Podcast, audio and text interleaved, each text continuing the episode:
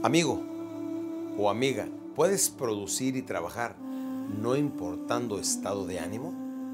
¿O eres el tipo de persona que necesita sentirse bien para poder crear, para poder producir, para poder trabajar, para poder hacer importantes proyectos, para hacer tu plan de vida, para lo que sea?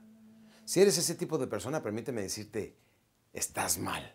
Lo primero que necesitas es que debes de saber trabajar, producir, hacer, lograr, alcanzar, crear no importando estado de ánimo. Si te sientes depre, trabaja. Si te sientes cansado, trabaja. Si te sientes enfermo, trabaja. No importa cómo te sientas, debes de saber, trabajar y producir, no importando estado de ánimo. No dependas de primero tener el estado de ánimo para, para luego tú tener la productividad.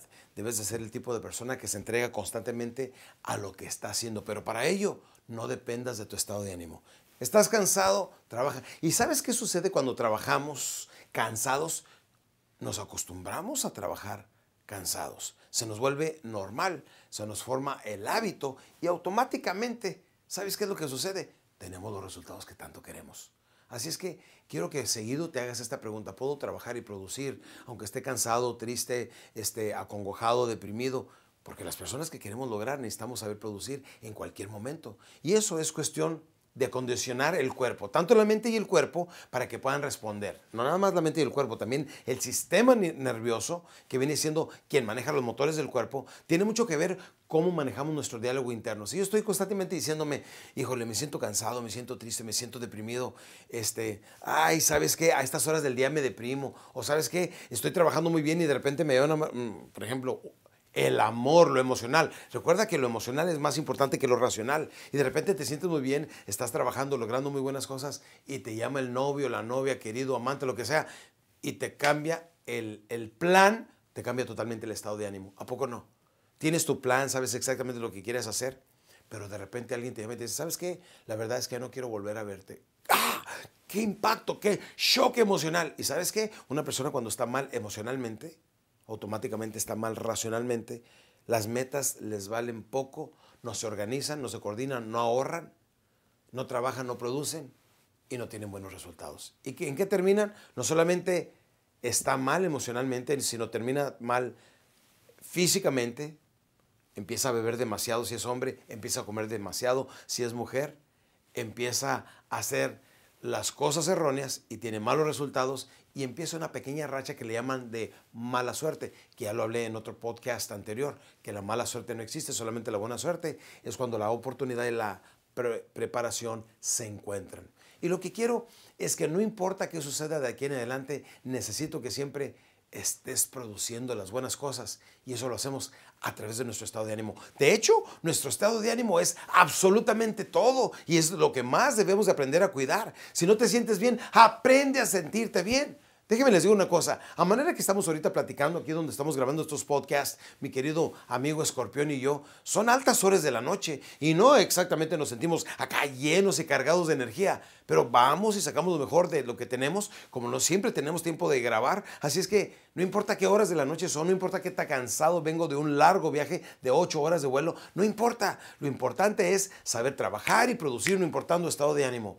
Debes de tener tus metas bien claras. Ya les he recomendado que tengan un plano con, su plan de vida perfectamente bien trazado, 20 años, 10 años, 5 años, 1 año, 6 meses, 3 meses y 21 días. Y luego lo pegas enseguiditita de tu cama enseguida de tu cama, para que los últimos pensamientos sean lo que tú quieres hacer, los primeros pensamientos en la mañana sean lo que quieres hacer. Algunas personas ni siquiera tienen la costumbre de estar apuntando en su iPhone, en, su, en sus tantos nuevos teléfonos que hay ahí, en su Android, etcétera, muy buenos, este, mantengan sus agendas perfectamente bien este, al día, bien actualizadas.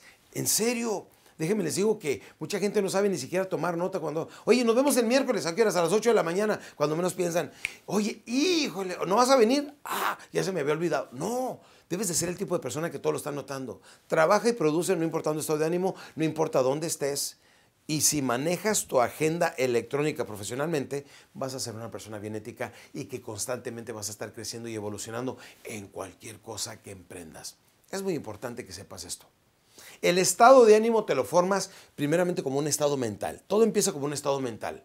y luego se convierte en un estado anímico. Luego que es anímico es parte de nuestras, de nuestras emociones, es emocional, luego se convierte en físico. Entonces, si quieres sentirte bien, empezamos fingiendo y terminamos creyendo. Ya lo hemos aprendido y lo he mencionado en numerosos podcasts anteriormente. El control de la mente, el diálogo interno tiene mucho que ver con nuestro comportamiento, así es que debes de detenerte y preguntarte cómo me siento. Acuérdate, puro bueno y puro positivo. ¿Qué es lo que vas a pensar de aquí en adelante? Repítelo conmigo. Puro bueno y puro positivo. Vamos, repítelo conmigo una vez más. Puro bueno y puro positivo. Claro, de esa manera estamos cargando el disco duro, que es la mente subconsciente, con lo mejor de nuestro conocimiento y automáticamente respondemos por reflejo condicionado. Es igual que un boxeador. Cuando le tiran un golpe, cabecea. Cabecea por instinto. Le tiras un golpe a un boxeador, cabecea por instinto. Porque ya se formó este reflejo condicionado a través de tanto sparring, de tanto entrenamiento.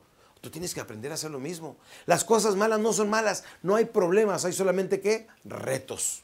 Fíjate qué diferente.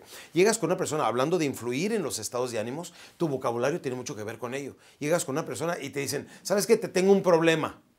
dices tú, ay, a ver, a ver, a ver. Pero si te dicen, oye, te tengo un reto, ¿qué dices? Échamelo. Uno lo atacas con temor, el otro lo atacas con valor, ¿sí o no? Quiero que ataques las cosas con valor. Oye, te tengo un reto. Porque no hay problemas, hay puros que retos, campeones. Si lo vemos como un reto, entonces estamos retando nuestra inteligencia y decimos, tengo la inteligencia para lograrlo. Hace poco estaba hablando con una amiga muy querida y me dijo, ¿sabes qué? Estoy tomando cursos y leyendo tantos libros y estoy preparándome tanto porque quiero abrir, quiero abrir un negocio de esta magnitud y luego quiero vender en diferentes concesiones, en diferentes países y demás. Y le dije, pues entonces deja de estar estudiando tantos seminarios, tantos cursos, tantos simposiums, etcétera. Deja de leer tantos libros y ponte a hacerlo. ¿A poco no, campeones? Muchas veces es Nada más cuestión. Mira, si tienes lógica y sentido común, vas a convertirte en un gran o una gran empresaria.